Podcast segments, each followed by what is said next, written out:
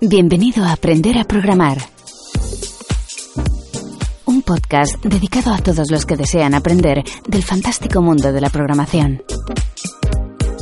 En cada episodio, un alumno que realiza su formación en luisperis.com para convertirse en programador en tan solo seis meses, te ayudará junto a Luis Peris a que aprendas un poco más en cada podcast.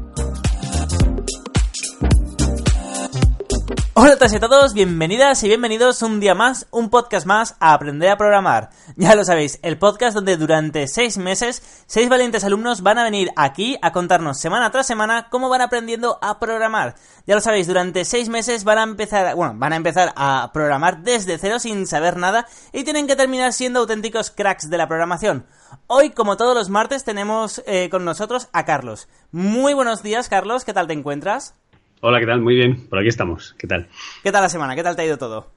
Bien, eh, ha sido una semana un poco eh, atípica. He tenido menos tiempo del que me gustaría para poder dedicarle a esto y, bueno, ya como ya te he contado, pues no me ha dado tiempo a acabar eh, todos los ejercicios que me habías puesto. Pero bueno, por lo demás, en lo personal, bien.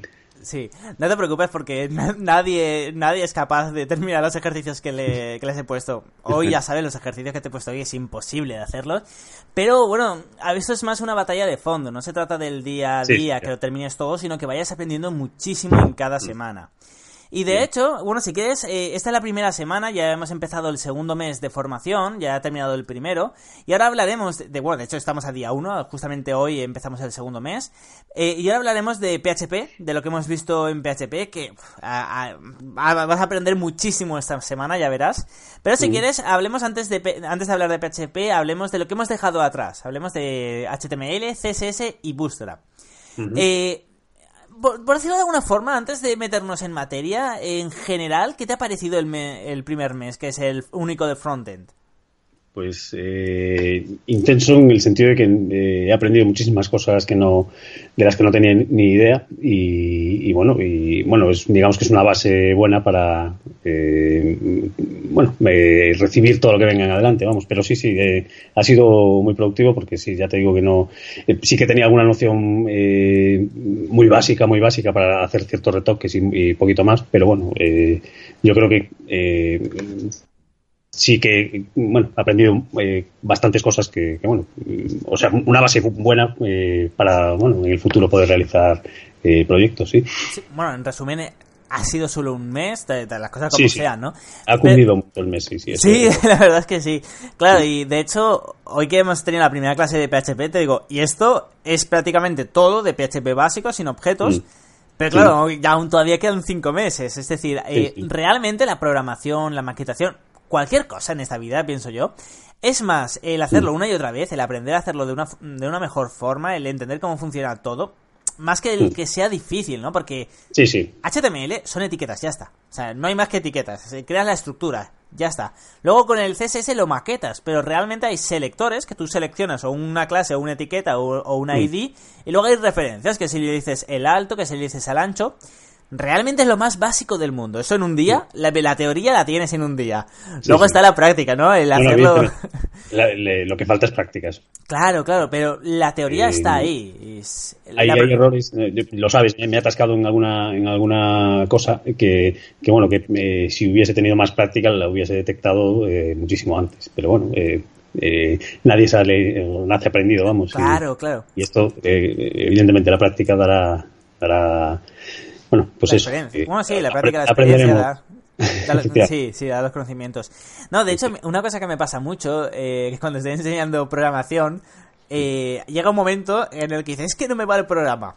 Abre el código y en menos de un segundo digo, mira, mira la línea 13 que te falla esto, digo, te falta algo. dice, pero, pero he estado aquí una hora y no lo he visto, ¿cómo lo has podido ver? Es práctica, estoy, estoy, cansado de, o sea, cuando me dicen, no, me sale un error que me pasa tal, ya sé lo, ya sé lo que es, es decir, la programación es básica, pero la práctica te da el saber moverte con una fluidez increíble y el hacer las cosas, y también el hacer las cosas de la forma más eficiente posible, porque es decir, eh, tú puedes ir a lo mejor de Valencia a Madrid, puedes ir o en línea recta o puedes ir pasando por Andalucía. Mm. Entonces, con la programación pasa lo mismo. A veces, eh, bueno, pues eh, cuando empezamos quizá complicándonos muchísimo la vida y luego es lo más sencillo del mundo. Y eso, cuando veo vuestros códigos, muchas veces sí que noto eso. Digo, Sí, sí, claro, Vaya lo que se ha complicado la vida para hacer algo y con una sola línea lo, lo habría re- resuelto, ¿no? Pero bueno, Mm. es, poco a poco se va, se va mejorando. Bien. Y bueno, luego, luego vimos eh, Bootstrap, luego ya pasamos a Bootstrap, que la verdad es que es súper interesante, es un, Mm. es un framework CSS muy interesante. Y nada, coméntanos, eh, primero- antes que nada, coméntanos qué es Bootstrap y luego ya nos comentas qué, qué te ha parecido. Eh, vamos a ver, eh, Bootstrap. Es eh, complicado eh, definirlo. es un framework, ¿no? De CSS, Sí, es la palabra, ¿no? Sí, Pues lo que hace, fundamentalmente, vamos, al menos eh, la, la aplicación más eh, interesante que le he visto es eh, el tema de, de estructurar la página en una eh, cuadrícula o una, un grid que, que te permite, pues eso, de una manera bastante más sencilla que, que si no eh, existiese esta herramienta, herramienta perdón, eh, pues eh, colocar cada cosa en su sitio. Eh, Sí. y, y además de manera responsive, es decir, Ahí que está. funcionarían en, en distintos tamaños de pantalla. ¿va? sí. ¿Te acuerdas cómo era así, no? Para, para responsive, que los, las media ¿Cómo era, query- perdón?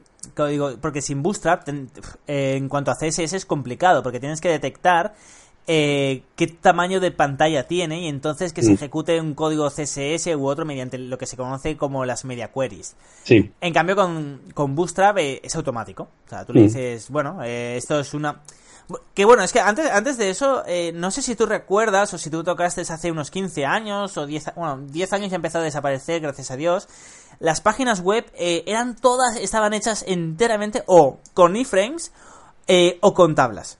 De hecho, era un, eh, a lo mejor la página web era una tabla enorme con dos columnas. Una columna que ocupaba el Mm. eh, 200 píxeles y el resto era el contenido. El 200 píxeles era el menú de la izquierda y el resto era el contenido. Y estaba estructurado todo con tablas.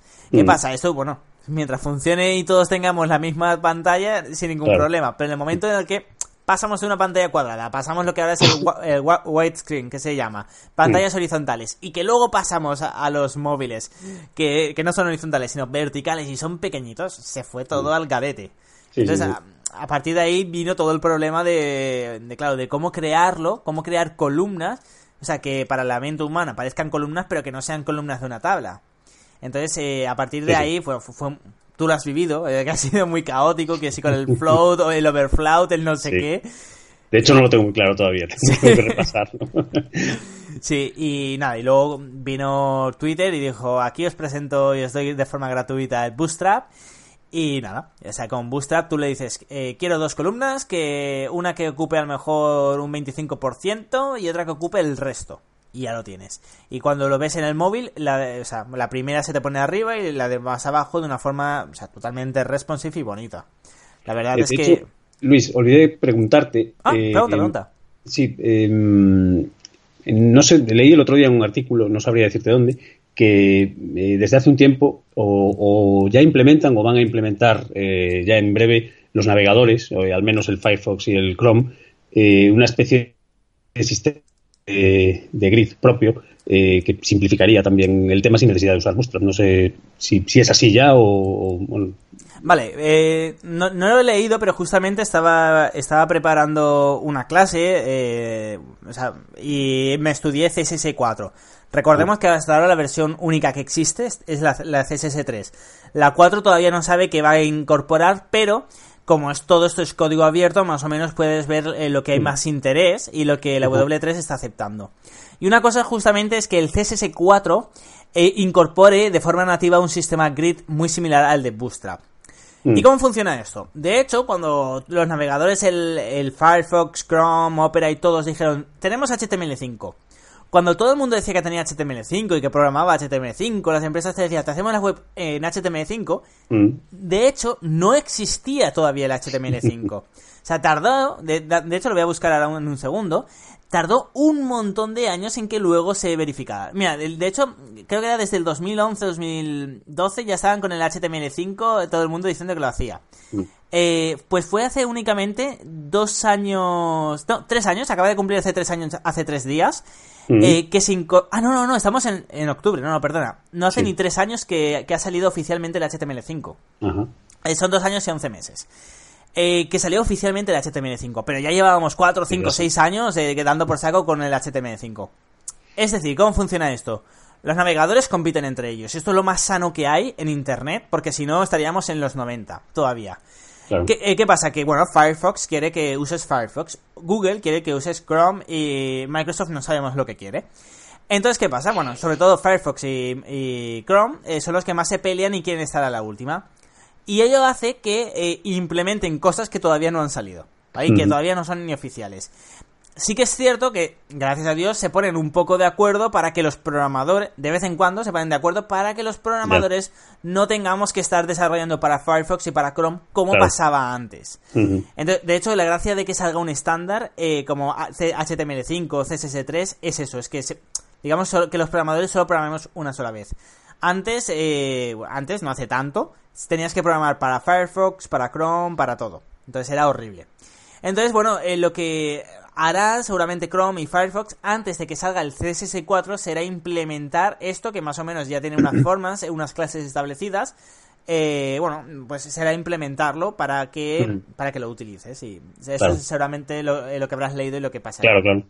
La, diferencia, si no recuerdo mal, y que fundamental, digo, eh, con respecto a, a, Bootstrap, era que eh, no eh, se no, no, era tan rígido, digamos, el, sistema de columnas, dado que podías poner el número de columnas que quisieras. Podías poner siete, podías poner. y se repartían igualmente. Sí, sí, sí, lo he visto, lo he visto. Uniformemente por la pantalla, sí, sí. Sí, sí, sí. Sí, pues ojalá salga ya, porque es súper interesante, pero de hecho, hasta. ¿Cómo, cómo? No, no, digo que sonaba muy interesante. sí, pero ya te digo que hasta seguramente cinco años mínimo, estamos mm. en el estamos en el 2017, sí, eh, pues hasta el 2022-2023 no saldrá oficialmente, eh, que yo sepa, no saldrá oficialmente el HTML4. Eh, o sea, mientras lo soporte todos los navegadores es lo que hay, ¿no? Tampoco es lo que hay, tampoco se puede, podemos hacer otra cosa. Pero bueno, está bien. Sí, la, idea es esa, es una de las principales ventajas que tiene justamente el HTML, el, eh, perdón, el, CSS4 será ese, que podremos ya crear como, como en los 90, por decirlo de alguna forma, podremos maquetar una página web bien, pero que a la vez sea responsive. Porque es que si no ya, ya era caótico.